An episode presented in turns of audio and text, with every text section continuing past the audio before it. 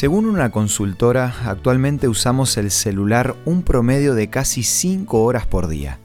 Esto es un tercio de las horas que pasamos despiertos. Desde ya que este dato es preocupante, y lo peor es que las aplicaciones encontraron la manera para que ese tiempo de uso crezca cada vez más. Esto es Una luz en el camino. Cinco minutos de paz espiritual. Con el licenciado Santiago Paván.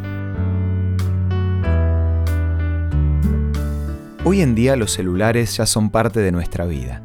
Por supuesto que están los que son más chapados a la antigua, que usan el celular solo para hacer o recibir llamadas, pero las nuevas generaciones lo usan para todo y especialmente para las redes sociales. Cuando usamos el celular generamos información de nuestros gustos y conductas y después, por medio de las aplicaciones, nos ofrecen contenido acorde a esa información. Cuanto más crezca la tecnología, más personalizado va a ser el contenido que nos muestren. Un estudio realizado en la Universidad de Chicago en Estados Unidos demostró que las redes sociales tienen una capacidad de adicción mayor a la del cigarrillo o el alcohol, trayendo consecuencias como ansiedad, depresión, baja autoestima y alejamiento de las relaciones familiares. Si bien las conductas para determinar esta adicción pueden variar, hay ciertas pistas que nos pueden ayudar a encender una alarma de advertencia. Por ejemplo, sentirnos nerviosos cuando no tenemos acceso a Internet, querer estar todo el tiempo con el celular encima, consultar las redes sociales ni bien nos levantamos, caminar o manejar usando las redes sociales. Como en todas las adicciones, prevenir es más fácil que curar. Por eso además me gustaría compartirte algunos consejos que nos pueden ayudar con este tipo de conductas. En primer lugar, podemos ponernos horarios o poner periodos de tiempo entre uso y uso.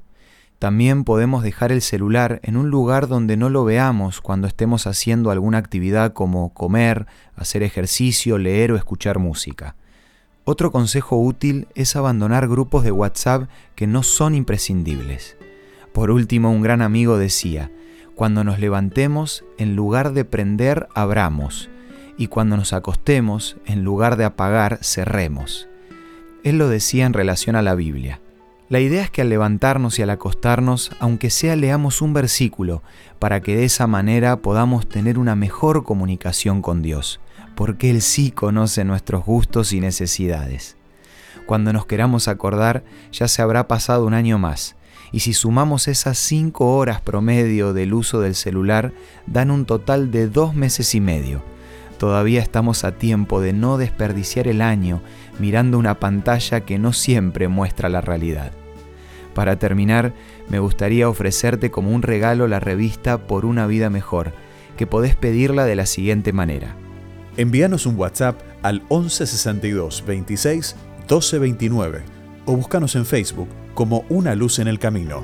La revista Por una vida mejor te va a ayudar a tener una mejor comunicación un día a la vez. Esto fue Una luz en el camino. Te esperamos mañana para un nuevo encuentro, cuando volveremos a decir... Permitamos que a lo largo de las horas de cada día Dios sea una luz en nuestro camino.